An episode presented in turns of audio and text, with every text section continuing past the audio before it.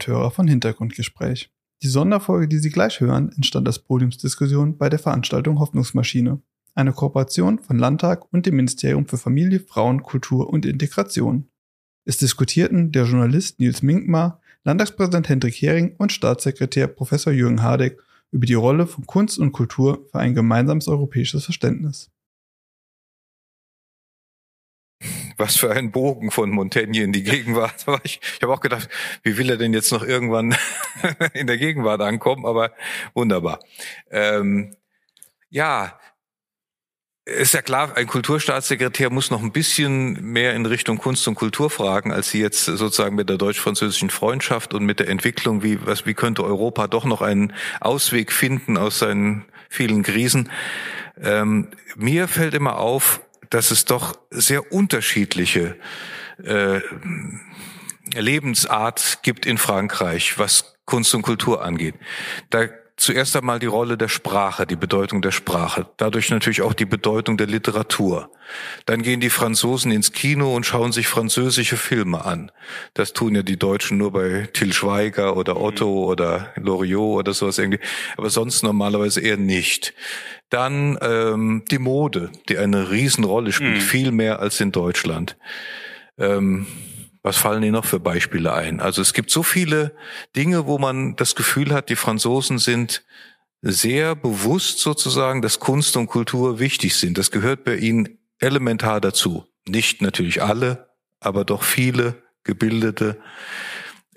Und in Deutschland hat man das Gefühl, es ist nicht so wichtig. Im Gegenteil, in Deutschland kann das sogar äh, ein Hindernis sein. Wir hatten im Sommer äh, die Möglichkeit, mit dem Bundeskanzler äh, über seine Lektüregewohnheiten zu sprechen. Und ähm, der ist ein wahnsinnig, wahnsinnig belesener Mann. Äh, und äh, ich lese ja ein bisschen hauptberuflich, aber er liest mindestens genauso viel und hat ja noch äh, etwas mehr um die Ohren. Äh, aber es war ihm auch wichtig, jetzt nicht so rüberzukommen, äh, ich, ich sage es mit meinen Worten, wie der Oberintellektuelle. Na, das war, das wollte er jetzt auch nicht. Und in Frankreich ist umgekehrt. Es ist peinlich, wenn äh, ein Politiker sich in Literatur äh, nicht gut auskennt, in französischer Literatur, aber auch in Weltliteratur, das nicht schätzt. Und ähm, das ist äh, das ist sozusagen komplementär, finde ich, zu dem Deutschen. Ich finde, da ergänzt man sich unheimlich gut. Ich finde es jetzt auch nicht gut, wenn man immer nur, wenn man immer nur äh, hochgeistig unterwegs ist und alles andere ein bisschen auch äh, gering schätzt. Aber ich finde, da können sich so, können sich so beide ganz gut annähern. Frankreich hat ja im Moment eine Blütezeit äh, der Gegenwartsliteratur, schon seit einigen Jahren mit Michel Houellebecq und, und, und Emmanuel Carrère und, und Edouard Louis. Und das sind nur die Männer. Die Frauen sind ja noch mal besser muss man sagen, mhm. mit Annie Ernaux und, und Jasmina Reza und so. Und ähm, ich finde, da sind wir halt im Moment äh, eher ein bisschen schwach auf der Brust. Äh, es gibt auch immer so Phasen, man weiß nicht genau, wohin das kommt, aber äh, diese Ära, Graswalser und so, die ist dann auch mal vorbei, werden wieder neue kommen. Ich bin sicher, es wird sich auch wieder ändern. Aber so bleibt man immer, bleibt man immer ein bisschen im Gespräch. Aber ähm, ja, Kunst und Kultur sind in Frankreich echte Lebensmittel. Wunderbar. Also nochmal vielen Dank für, die, für den spannenden Vortrag und mir ging es genauso wie, wie Jürgen Hadeck, ähm, dass man aus Frankreich 584 zurückschaut, um Zuversicht für heute zu gewinnen, aber wie immer von Ihnen spannende äh, Gedankengänge. Und ähm, dann auch der Satz von Ihnen, äh, dass man dann gesagt hat, wir wollen nicht zu viel Neues probieren, ja, die Leute nicht verunsichern im 16. Jahrhundert, ja. Jetzt sind wir in einer Zeit, wo wir einen Veränderungsprozess haben, der wahrscheinlich so gigantisch ist wie noch nie in, in der Menschheit. Äh, dazu gehören ja nicht nur die Krisen, es gehört dazu, dass wir, wenn den Klimawandel wirklich begegnen wollen, dann müssen wir ja die Wachstumsgesellschaft äh, in der Wirtschaft, in der Nachhaltsgesellschaft äh, umstrukturieren, die Digitalisierung äh, Viele andere Dinge könnte man nennen. Das ist also ein Veränderungsprozess gigantisch ist, der auch mhm. viele Möglichkeiten, das auch faszinierend ist. Was macht das äh, mit Kultur? Ist die Kultur im selben Umfang diesem äh, dramatischen Transformationsprozess unterworfen wie die übliche Gesellschaft, äh, wie die Wirtschaft? Und gibt es Unterschiede in, in Frankreich und Deutschland? Ja, in Frankreich ist natürlich viel stärker die Bereitschaft da, gleich zu regulieren. Ja, einmal zu regulieren und zu schauen, dass eben äh, Urheberrecht und und das, was äh, Künstlerinnen und Künstler schaffen, auch wirklich entlohnt wird. Ne, dass sich das nicht irgendwelche irgendwelche Digitalkonzerne unter den Nagel reißen. Da sind hier relativ selbstbewusst. Und auf der anderen Seite auch diese Faszination, was Neues auch mal auszuprobieren und zu schauen, ob Frankreich nicht sozusagen sich an die Spitze von so einer Bewegung auch manchmal stellen kann, in der kreativen Hinsicht zumindest.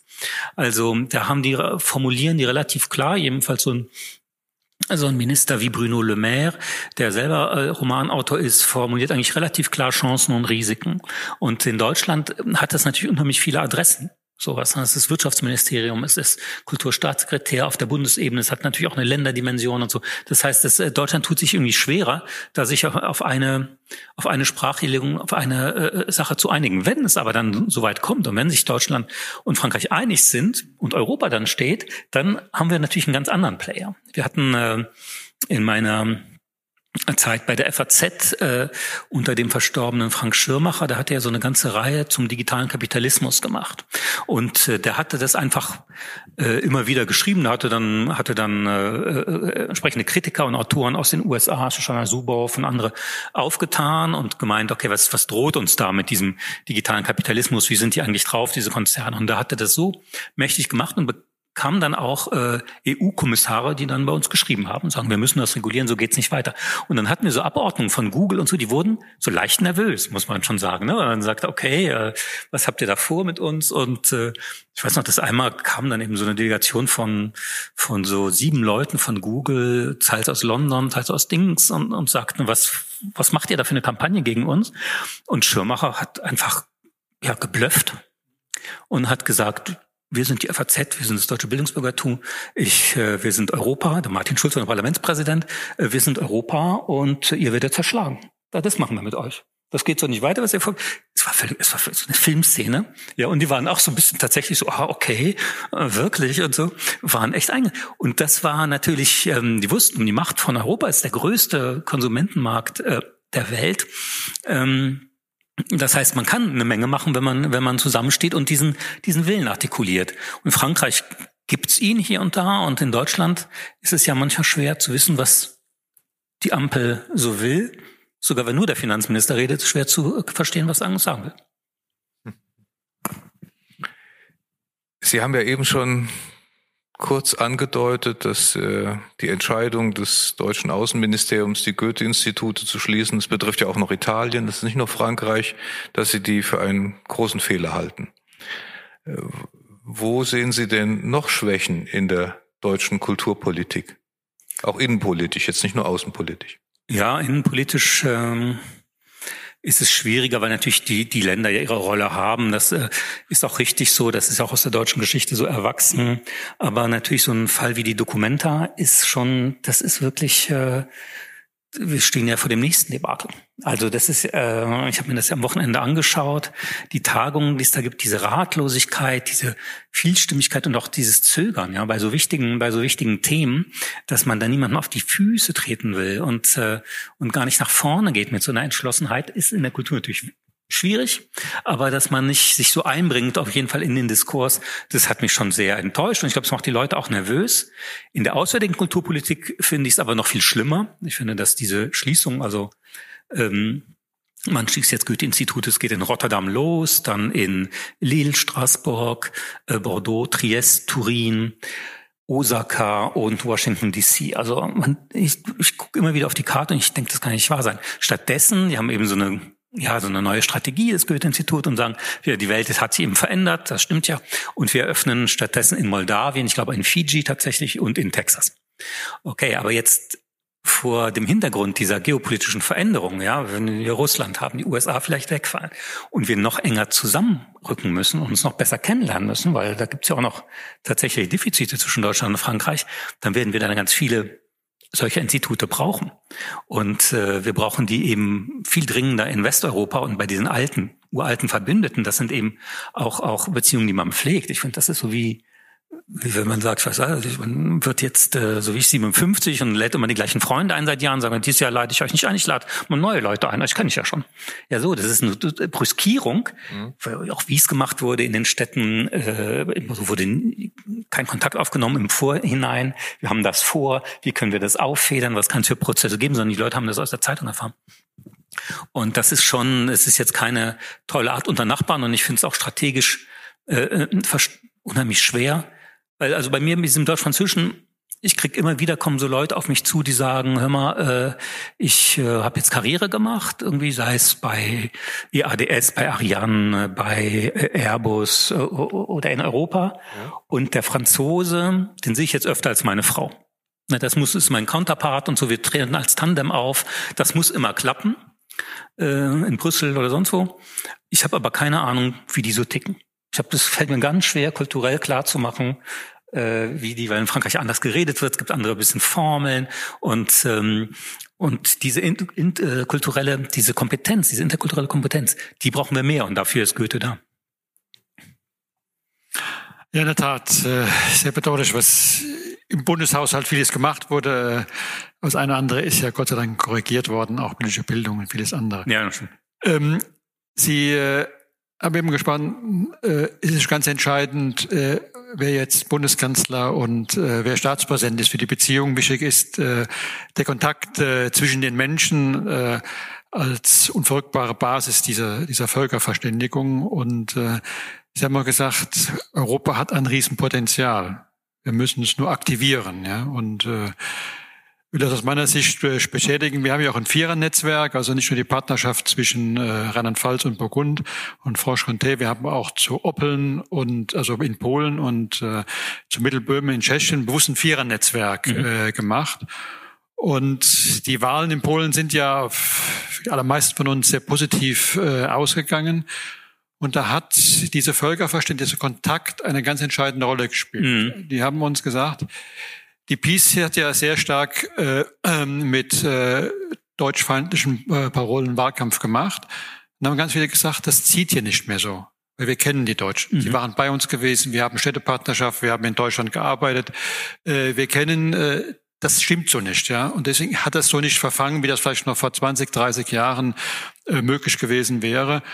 Und da ist jetzt äh, die Frage auch, ähm, wie kann Kultur genutzt werden, ja, um dieses, dieses Potenzial zu nutzen? Weil es gibt überall überzeugte Europäer, die auch stärker zusammenwirken wollen. Wir in der Politik haben unsere klassischen Formate, ja, mhm. die eben in Emotionen, äh, Begeisterung und so wecken können, wie das Kultur kann, ja. Und das was kann Kultur dazu tun? Dieses gewaltige Potenzial, ich glaube auch, in Europa ist ein gigantisches Potenzial für eine offene, freie, äh, für Europa, für Demokratie, aber muss genutzt werden.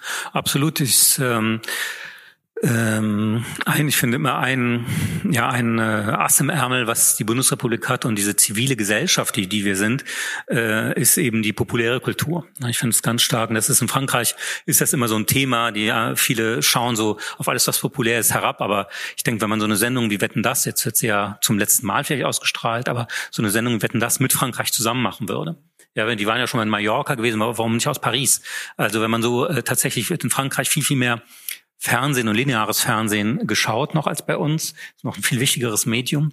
Und äh, wenn man da, wir haben ja diese Tradition der tollen Fernsehfilme, auch der Krimis und sowas. Also das finde ich ähm, übrigens ein ganz tolles Beispiel, wo das gut geklappt hat, sind die äh, Banalek-Romane, äh, die in der Bretagne spielen, mit dem Kommissar Dupin. Wir haben ja hier unheimlich hohe Auflagen erzielt. Der Tourismus von Deutschen in der Bretagne ist um 600 Prozent angestiegen. Also manchmal stöhnen die auch, weil schon wieder so viele Deutsche kommen. Aber das ist ein ganz toller Erfolg. Und die wurden dann in Frankreich zurückübersetzt, wurden auch in Frankreich. Aber die Verfilmung hier in Deutschland äh, gelaufen, war von deutschen mit deutschen Schauspielern oder einem italienisch-deutschen Schauspieler Pascal Aleardi. Die war in Frankreich der Hit. Die war komplett der Erfolg, weil das dieser liebevolle Blick, den den den Jörg Bong äh, alias Banalek auf die Bretagne und diese leicht kauzige und aber dieses Wohlwollende, was er hat, das gibt's in Frankreich. Franz Frank Franzosen ja mit sich selbst unheimlich unheimlich streng äh, und, und geben sich ja selber gerne einen mit. Also dieses Konnation geht nach außen, aber und da hat das unheimlich gut geklappt. Ich habe mich sehr gewundert über diesen Erfolg, äh, weil es ist ja doch ein bisschen deutsch, diese äh, Inszenierung. Ja. ja. Es ist nicht ganz so schlimm wie Brunetti in Venedig, aber es geht schon in diese Richtung. Und dass das in Frankreich tatsächlich so ein Erfolg geworden ist, aber Sie haben es gerade gut erklärt, dass die Franzosen sich da mal ein bisschen positiver und freundlicher selbst äh, gesehen haben, als sie das, wenn sie sich selbst mit sich beschäftigen, gewohnt sind. Das sind sie kritischer. Ja, total. Ja, ja bitte. Nee, ich wollte nicht unterbrechen. Äh, ich wollte jetzt das Thema wechseln, weil äh, Sie haben die Dokumente eben angesprochen. Ich weiß nicht, ob Sie mitgekriegt haben. Jetzt ist auch noch in Mannheim die Fotobiennale ja. abgesagt worden, weil die Kuratoren aus Bangladesch ähnliche Probleme verursacht haben mit ihren Posts, mit ihren antisemitischen. Ähm, ich möchte mal eine Stelle zitieren aus einem ihrer Newsletter, der siebte Tag. Die Idee einer permanenten Gegenwart, die jahrzehntelang die Sehnsucht der Deutschen beschäftigte, ist an ein Ende gekommen. Die Feinde der offenen Gesellschaft haben einen jahrelangen Vorsprung in der propagandistischen und politischen Subversion. Wirtschaft, Wissenschaft, Kultur, die Zivilgesellschaft, alle müssen sich auf eine konfrontative Realität einstellen. Wollen Sie da noch ein bisschen was zu sagen? Weil ja, wir haben ja sehr stark diese diese ähm, äh, Idee als Kinder und Enkel von Jürgen Habermas, dass wir sozusagen kommunikativ alle Konflikte auflösen können. Und äh, der russische Überfall auf die Ukraine und nochmal die Massaker des Hamas vom 7. Oktober haben gezeigt, dass man da an manchen Stellen einfach nicht mehr weit kommt. Und äh, wer manchmal so wie ich und andere Journalisten oder vielleicht auch privat in sozialen Netzwerken unterwegs ist, wird auch die gleiche Erfahrung gemacht haben. Es gibt äh, Phasen, gerade so am Anfang vielleicht von, von als es noch Twitter hieß und, und sowas, wo tatsächlich man so kommunikativ manchmal auf so ein Plattform kommt, das ist komplett vorbei. Man weiß überhaupt nicht mehr, wer da agiert. Äh, es ist echt der wilde Westen oder der, der, der wilde Osten ähm, oder auch einfach der bundesrepublikanische Wahnsinn. Aber das sind teilweise es sind Bots, es sind äh, KI erstellte Profile und so. Das heißt, man hat da eine wirkliche, eine wirkliche unangenehme Gegnerschaft, äh, die man nicht mehr, wo man nicht mehr sagen kann, wir reden mal alles. Äh, es gab ja auch dieses Buch vor einigen Jahren mit rechten Reden, wo man so ein bisschen dachte, okay, vielleicht sind ja nicht alle Rechtsradikalen immer so schlimm und alle FDWler wird es Vernünftige geben. Aber diese Hoffnung, ähm, äh, lebt natürlich davon, dass, dass, äh, dass die Bedingungen der Kommunikation transparent sind. Und das haben wir nicht mehr, weil die Finanzierungswege, es ist unheimlich viel ausländische Staaten, ausländisches Geld und wirkliche Fanatiker und wirkliche Sekten auch unterwegs, die die offene Gesellschaft halt abschaffen wollen. Und mit den Feinden der offenen Gesellschaft ist es unheimlich schwer zu reden.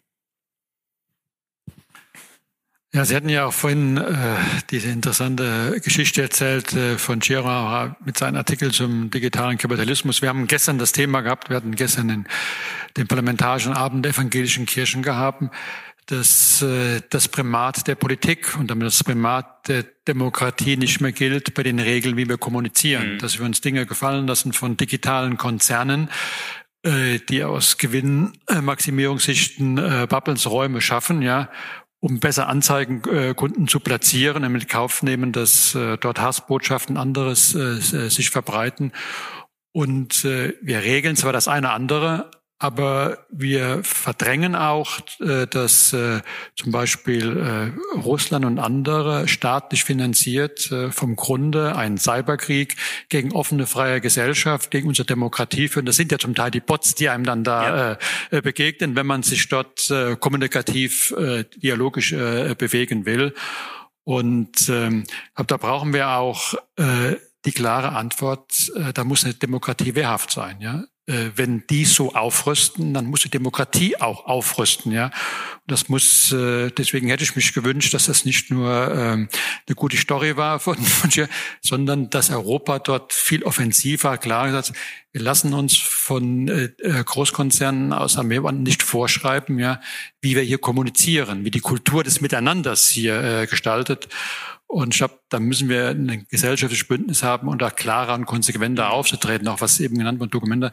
Es gibt Dinge, die kann man nicht akzeptieren. Ja, das hat auch mit Meinungsfreiheit nichts zu tun. Aber das sind natürlich die Konzerne auch sehr geschickt. Wir haben es auch erlebt, äh, die dann sehr geschickt äh, argumentieren. Ja, ihr seid die Zensoren, ja, äh, ihr seid ja genau. gegen die, die also, und äh, spielen an der Session an die Wand. Also als die Uploadfilter war, ich habe Schulendiskussionen geführt, das war schwierig gewesen, mhm. ja, äh, dann da Haltung zu bewahren. Ja, man gemeint hat, äh, Und ich glaube, da brauchen wir auch den Dialog, dass wir dafür, glaube ich, auch äh, Kunst und Kultur brauchen als Verbündete, ja. Denn im Ergebnis geht es auch gegen die Kultur und die Kunst, die Freiheit. Das ist der nächste Schritt, der von denen dann, äh, das ist die Demokratie und mit der Demokratie stirbt auch die Kunstfreiheit.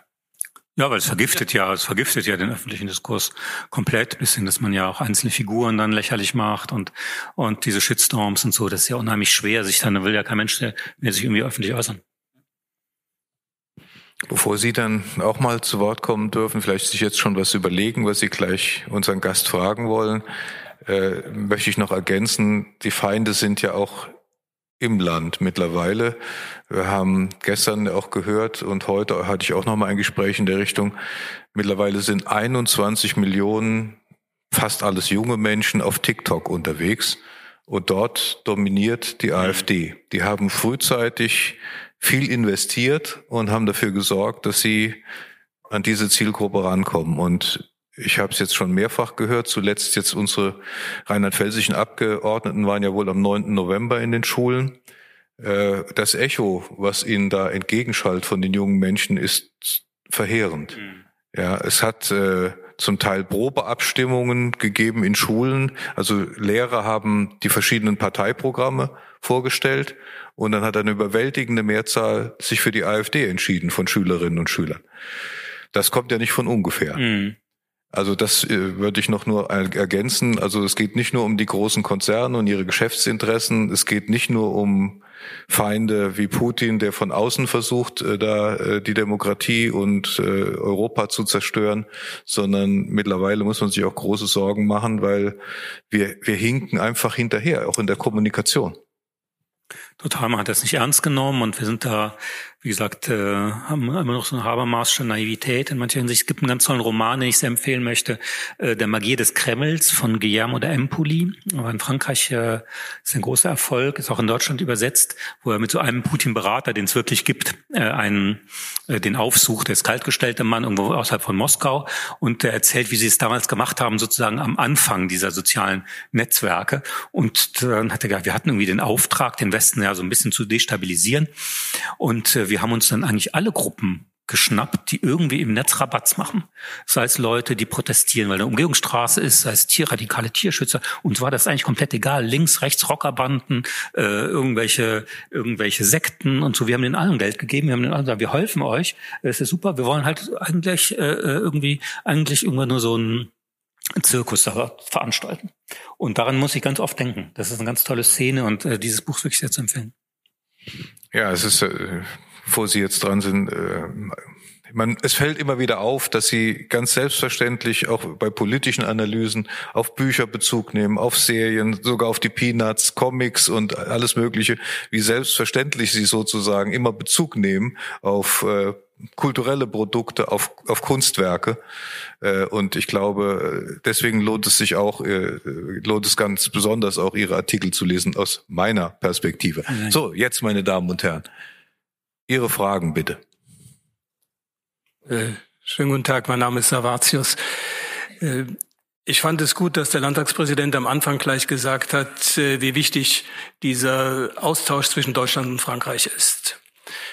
Äh, es gibt ja genügend Gegenbeispiele, äh, die zeigen, dass, dass das, Interesse äh, daran nachlässt. Ich erinnere mich an einen fast schon legendären Ausspruch eines Ortsbürgermeisters im äh, Zug auf die Ortsschimmelage mit äh, Burgund. Das brauchen wir doch heute gar nicht mehr. Jeder kann reisen, jeder Franzose kann nach Deutschland kommen, jeder Deutsche kann äh, nach Frankreich fahren. Äh, die Jumelage wäre fast geplatzt, äh, wenn nicht eine Gruppe von Bürgern sich dagegen gestellt und es sozusagen privatwirtschaftlich äh, in die Hand genommen hätte. Das heißt, ein Beispiel, äh, wo eigentlich die offizielle kommunalpolitische Stelle versagt. Äh, das Beispiel des Goethe-Instituts der Schließungen zeigt, dass es aber auch auf allen Ebenen so ist. Kein Präsident eines Goethe-Instituts schließt freiwillig ein Institut, sondern er tut dies, weil er mit seinem Etat nicht mehr zurechtkommt, weil er sehen muss, wie er seine Mittel einsetzt. Äh, das dritte Beispiel, es gibt hier an der Universität Mainz äh, eine Einrichtung Fremde werden Freunde. Man versucht, äh, Menschen, wie sie hier im Saal sitzen, mit ausländischen Studenten zusammenzubringen, ihnen die deutsche Sprache zu vermitteln und aber auch die deutsche Kultur. Das Ganze stand, unterstand dem Studierendenwerk. Aus dem Studierendenwerk heraus ist zu hören, wir können das in der alten Form nicht mehr durchmachen, nicht mehr weitermachen, weil uns die Gelder dafür fehlen. Die Personalmittel ebenso wie die Sachmittel. Das heißt, wir müssen uns wirklich fragen, wird Kultur und damit auch der äh, kulturelle Bezug zu unseren Nachbarn nicht schlichtweg totgespart? Mhm. Interessant.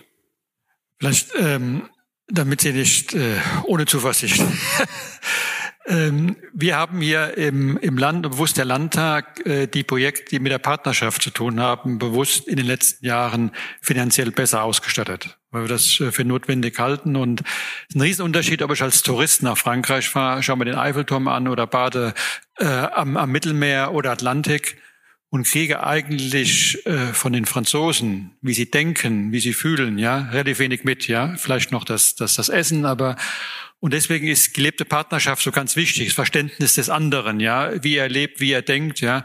Und wir engagieren uns hier deutlich mehr und ein größeres Projekt, was wir jetzt im Rahmen der Präsentschaft machen, der, der Großregion ist, äh, wir machen riesengroße Tagungen, auch Projekte, wie ist die unterschiedliche Erinnerungskultur? Auch das, glaube ich, ganz wichtig, sich gegenseitig zu verstehen und, und auszutauschen. Betreten da auch zum Teil Neuwand, aber offen, weil das auch Interesse ist, ganz großes Interesse der französischen äh, Freunde und Partner. Also wird nicht übergekürzt. Wir haben dort mehr ausgegeben, was wir deutlich äh, wichtiger halten. Und, äh, und ein zweites, was wir auch äh, anstoßen, es sind ja Studenten, die viele Möglichkeiten haben, das Nachbarland kennenzulernen, wenn sie wollen. Und äh, was wir jetzt hier stark anstoßen, ist, die eine duale Berufsausbildung machen ob sie Koch werden, Maurer werden, Schreiner, äh, Metzger, denen den Austausch äh, in französische Partnerschaft zu ermöglichen, ja, weil dort sind häufig die größten Vorbehalte äh, vorhanden, ja. Mhm. Also es geschieht auch einiges mehr, aber Sie haben recht, äh, dass da wo anderen Ebenen gekürzt wird und falsch Verständnis, das ist äh, falsch und ich halte das auch für gefährlich, das äh, zu machen. Stichwort Erinnerungskultur, was der Landtagspräsident gerade eingebracht hat. Unterschied Frankreich-Deutschland, wollen Sie da vielleicht noch was zu sagen? Ja klar, jedes Land arbeitet sich ja so an den eigenen nationalen Gespenstern ab. Ne? Ist ganz stark. Ähm, interessanterweise war die Reaktion auf äh, den russischen Überfall auf die Ukraine in Frankreich und Deutschland fast ähnlich. Das hat mich ein bisschen überrascht, weil die Franzosen ja sehr stark auch äh, so einen heroischen Freiheitsbegriff pflegen. Aber diese Erfahrung von diesen vielen Kriegen im Kontinent hat eigentlich in allen Gesellschaften erstmal so eine, so warten wir mal ab. Ähm, das war überhaupt nicht meine Haltung, aber diese Mehrheitshaltung, äh, das fand ich, hat mich, äh, fand ich interessant, weil sonst die Unterschiede natürlich sehr groß sind. Also Frankreich hat natürlich unheimlich stark und das ist auch biografisch bei ganz vielen äh, auch berühmten Franzosen, die die auch jetzt immer wie die Urfranzosen, zum Beispiel bei meinem Freund, dem Philosophen Bernard Henri Lévy, der ist so französisch wie der Eiffelturm, er ist einer der berühmtesten Franzosen. Äh, Franzosen hassen ihn alle, aber der ist in, ähm, in Algerien geboren und ganz viele Franzosen haben ihre Wurzeln, ihre familiären Wurzeln im Maghreb. Äh, und das ist äh, immer ein ganz großes, sehr, sehr schwieriges Thema, was immer wieder bearbeitet wird. Ich glaube, es ist beschäftigt die letztlich noch mehr und noch äh, irgendwie intimer als das Verhältnis zu Deutschland.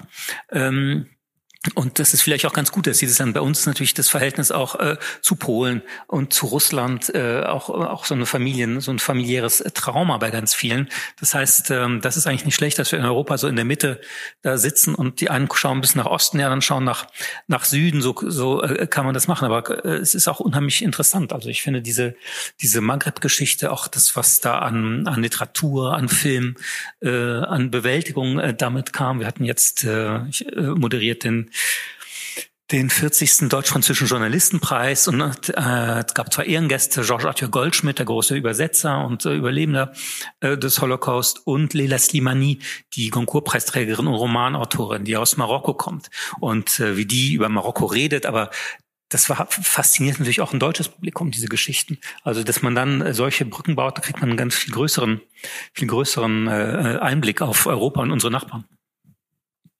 Danke. Äh, als Franzose muss ich äh, etwas sagen. Ich, äh, ich bin Sylvain Tollon, ich leite das Institut Français hier in Mainz und ich wollte also auf zwei Punkte erstmal Kultur in Frankreich und was geht über die deutsch-französische Freundschaft, so Kulturaustausch. Ähm, die, was Herr Ardreck am Anfang gesagt hat, ist voll, vollkommen richtig. Es gibt viele Förderung in Frankreich. das war nicht nur über Kinos, aber auch Musik. Und ähm, ich war jahrelang Leiter von Music Export Office für Frankreich, also in Großbritannien, Skandinavien, Deutschland. Und es gibt viel Förderung ähm, in dem Bereich, ein bisschen wie im Kino, weil die haben in Frankreich dieses Centre National de la Musique gegründet.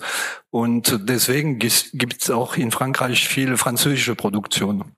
Deswegen sind die Franzosen auch äh, jeden Mittwoch im Kino äh, und so weiter. Das existiert nicht in Deutschland äh, und, und also es gibt etwas in Frankreich, das nur in Frankreich existiert, was wir in Frankreich nennen Intermittenz. Und äh, zum Beispiel ein Musiker tritt auf der Bühne, spielt zwei Stunden, ist für sein Konzert bezahlt, aber für Sozialhilfen äh, des das berechnet zwölf Stunden. Für Schauspieler, das sind Dienste von dreimal vier Stunden etc. Äh, die Engländer haben mir immer gesagt, okay, aber in England haben wir keine Förderung und äh, sehen Sie, was wir die letzten Jahre im Musikbereich produziert haben. Also man kann auch ohne das damit leben. Es geht um die deutsch-französische Kulturaustausch. Äh, also ich habe selbst Familie in Deutschland und ähm, ich arbeite im deutsch-französischen Austausch seit Jahren. Ähm, ich bin seit einem Jahr in Mainz, ein bisschen mehr, und ich habe entdeckt, Rheinland-Pfalz ist nicht nur sehr frankophil, aber auch europäisch. Und ich möchte ein Beispiel nennen ähm, über ein Projekt, äh, wo wir teilgenommen haben, dieses Jahr Europe Convergence. Und das waren junge Musiker, junge Köcher und junge äh, Journalisten aus Deutschland, Frankreich und Polen. Ähm, und die haben äh, alle eine Woche in jedes Land verbracht und über viele Konzepte zusammenzuarbeiten, zum Beispiel im Musikbereich in Mainz, das war Musik und Tanz und so weiter. Wenn die Jungs sich treffen, die reden meistens Englisch zusammen, aber durch Entdeckung anderer Kulturen kann man auch Lust auf Sprache haben und wir haben nicht sehr viel über Sprache mhm. gesagt, aber das spielt eine wichtige Rolle. Und äh, was ich damit sagen wollte, wenn es geht um Deutschland und Frankreich im Kulturbereich, es ist immer sehr interessant, ein Drittländer aus Europa mitzubringen. Da äh, ist ja, es auch äh, Entdeckung und äh, eine europäische Kultur. Ich weiß nicht, was Sie damit äh, denken. Ja klar, das äh, Weimarer Dreieck hatten wir schon angesprochen mit Polen und äh, ähm, es hat ja jeder so seine eigenen europäische, seine imaginäre Geografie in Europa. Ne? Die Franzosen äh, lieben ja oder würden sich auch sehr stark sehen als die besseren Italiener und haben so ein haben so ein Nord-Süd-Ding mit Italien und die äh, Italiener jetzt mit Meloni. Es war auch wieder so ein, ein richtiges interessantes Psychodrama. Deutschland ist jetzt Italien nicht so nicht so wichtig, aber mit, äh, mit Deutschland ist es ähm, ist immer so ein Motor. Ich finde, dass wenn die beiden sich zusammenraufen, weil sie so verschieden sind, äh, gerade in der Sprache, diese, diese Wucht der Sprache und die Vorsicht, mit der in Frankreich bestimmte Dinge ausgesprochen werden. Meine Frau ist äh, Deutsche, kommt aus Nordhessen und äh, pflegt gerne äh, den, die deutliche, eine Freundin der deutlichen Aussprache. Und äh, in meiner französischen Familie, dann kam meine Frau dann immer mit und da kann, du hör mal, wir können doch einfach alles ja, Familie gibt es halt dann immer so Themen.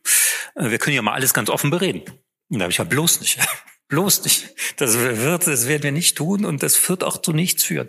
Äh, es muss die Sachen ganz, ganz vorsichtig äh, andeuten und ansprechen. Und ähm, insofern gibt es da diese interkulturelle Kompetenz, ist schon, muss man schon auch lernen. Ja, vielen Dank. Äh, Frederik Stiefenhofer. Ich arbeite beim Kulturministerium und äh, meine Großeltern waren auch aus Bordeaux, fand ich sehr interessant und haben auch bestimmte deutsche Phänomene auch mit Interesse immer verfolgt. Ich habe eine Frage zum Thema ähm, Erinnerungskultur, äh, weil ich halt wahrnehme in beiden Ländern, dass die französische Erinnerungskultur in Bezug auf ähm, Rückgabe von Kulturgütern, von Raubgütern auch, ähm, Stichwort Afrika oder Kolonialherrschaft von früher, äh, dass man da äh, sehr weniger darauf abzielt, bestimmte Güter überhaupt zurückzugeben oder dass das in der öffentlichen Diskussion oder in der Öffentlichkeit gar nicht groß thematisiert oder es wird thematisiert, aber nicht so wie hier in Deutschland. Mich würde interessieren, wie Ihre Meinung dazu ist und wie Sie das beurteilen. Ja, das war ja eins der großen Themen von Emmanuel Macron gleich am Anfang seiner Amtszeit. Da hatte er dann diese äh, mit ähm, Benedikt Savoy und Felwin Sarr diesen diesen Bericht äh, in Auftrag gegeben. Da haben sie alle Museen durchgeflöht. Das war ein sehr ambitioniertes Projekt. Die waren ja viel in Afrika unterwegs dafür. Und äh, Macron hatte da einen echten Headstart hingelegt, auf gut Deutsch äh, zu sprechen. Aber dann wurde ihm die Sache, glaube ich, etwas zu heiß. So. Das heißt, er ist so vorgeprescht und die Bundesrepublik zog so nach. Also so mein Gefühl, es ist jetzt nicht so mein Kern, aber die zog so eben so nach, in so einem deutschen Tempo, dann aber gewaltig, ja. Und tatsächlich läuft das auch immer noch in, in Deutschland und Frankreich hat sich da so ein bisschen, hat sich da so ein bisschen zurückgezogen, weil natürlich die Beziehungen jetzt zu Schwarzafrika ja unheimlich äh, konfliktreich waren, ne? Stichwort Mali und sowas. Also das war jetzt nicht mehr so ganz angesagt, dass man da äh, Sachen zurückgibt aus dem Nationalen Museum und sowas. Die Rechten wurden ja auch immer stärker. Und ich glaube, Macron hat das so ein bisschen, hat das so ein bisschen vergessen, äh, was schade ist. Was schade ist, weil die ganze französische Afrikapolitik wirklich auf den Prüfstand gehört. Das ist ja, sind ja auch wirklich einige, immer noch einige äh, totale Skandale unterwegs. Ja, ähm, Bitte sehr. Vielen Dank zunächst mal für den ganz tollen Vortrag bisher. Bernhard Schaub ist mein Name. Ich bin Leiter des Hauses Rheinland-Pfalz in Dijon.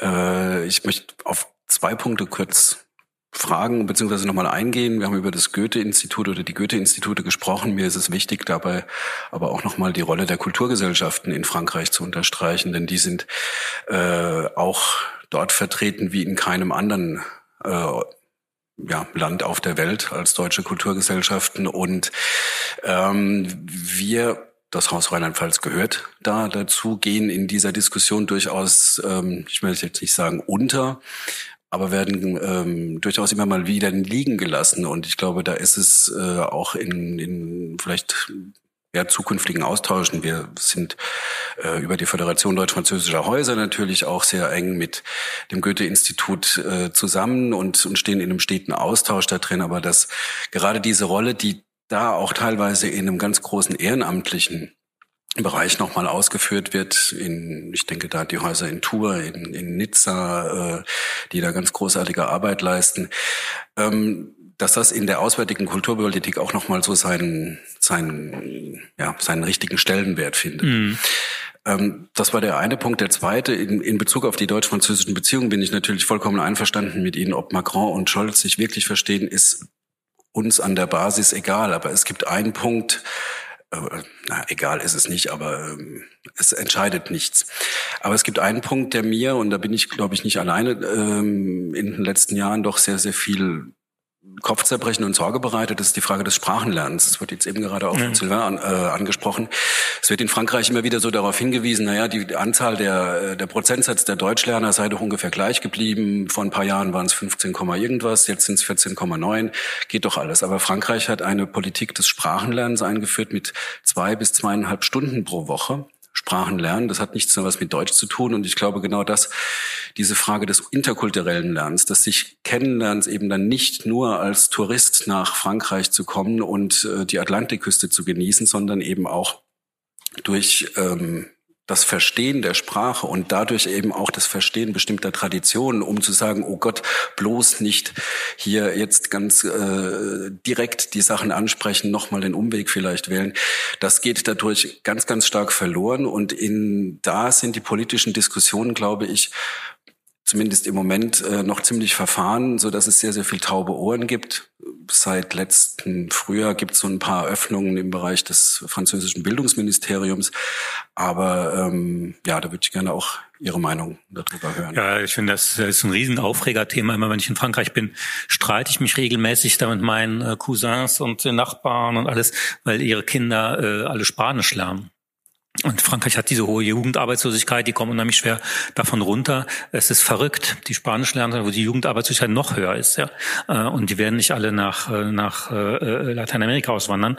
Das heißt, ich finde, ich denke, wer Deutsch muss ja nicht perfekt sein, aber wer Englisch lernt, das klappt in Frankreich eigentlich schon viel besser als früher, kann auch Deutsch lernen, das ist nicht ausgeschlossen, das ist nicht äh, menschenunmöglich.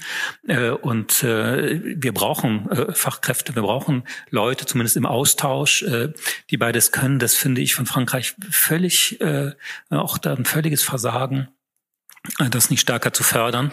Ähm, ich denke aber, es wird kommen. Ich glaube, es wird kommen. Ich bin da auch völliger, völliger Optimist und ähm, viele, viele äh, ja, so Spitzenleute äh, wie Bruno Le Maire und andere machen es auch ein bisschen vor und Edouard Philippe, so ein bisschen die Überflieger, können alle sehr gut Deutsch und ich glaube, es wird sich irgendwann auch rumsprechen, dass die Leute sagen, okay, das hat für unsere Kinder vielleicht mehr Sinn. Meine Cousins haben zum Beispiel Russisch gelernt. Ja. Meine Tante, mein Onkel Kommunisten waren ähm, und äh, ja, das lebten in Marseille. Das hat ihnen so gerade so überhaupt nichts genutzt und ähm, solche, solche fatalen Entscheidungen gibt's natürlich oft. Ähm, aber ich glaube, dass man da irgendwann mal, irgendwann das auch versteht, auch wie, wie überhaupt diese ganze globale, Frankreich hat ja manchmal auch gerne so eine globale Mission, denke ich, wir beglücken alle, die lernen eh alle Französisch, Frankophonie ist ja auch wichtig, äh, Frankreich ist die, irgendwie die, dann die dritte Sprache, die man am meisten spricht, aber klar, aber die wirtschaftlichen Bedingungen, die werden ja nicht die Franzosen nach Afrika gehen zum Arbeiten. Nee, das finde ich richtig. Eine Kulturgesellschaft ist ein guter Hinweis. Das muss, kann, könnte man eigentlich gut nochmal äh, beleuchten. Das ist gut. Mhm. Ich würde an die letzte Thematik gerne nochmal anknüpfen. Äh, es, es ist richtig, es gibt äh, in Frankreich viele Menschen oder wichtige Menschen, die gut Deutsch können. Es gibt, wenn ich es äh, richtig sehe und wenn es nicht in den letzten äh, zwei, drei Jahren geändert worden ist, aber in Frankreich auch immer noch die offizielle Anweisung, wenn ein äh, Wissenschaftsaustausch stattfindet, ein französischer Wissenschaftler in Deutschland auf dem Kongress spricht, hat er Französisch zu sprechen, auch wenn er Deutsch kann. Es ist leider so. Äh, das ist die Förderung der französischen Sprache, die in Frankreich äh, hochgehalten wird. Es wäre wunderbar, äh, darauf könnte man verzichten. Ähm, ich wollte noch mal auf die Frage der Zusammenarbeit von Kulturinstitutionen kommen. Wir gehören zu den Eltern, wie viele andere auch, die den Ausbildungs- und Berufswegen ihrer Kinder nachreisen. Auf diesem Wege sind wir also auch in die Republik Kongo in, nach Kinshasa gekommen. Äh, dort gibt es sowohl ein Institut Français als auch ein ganz, ganz kleines deutsches Goethe-Institut. An diesem äh, ja sehr speziellen Ort auf dieser Welt äh, haben sie beiden Institutsleiter das Beste draus gemacht. Sie haben sich zu einer engen Kooperation vor Ort verabredet mhm. und treten gemeinsam äh, auf und äh, organisieren ihre Arbeit eben auch nicht gegeneinander, sondern miteinander.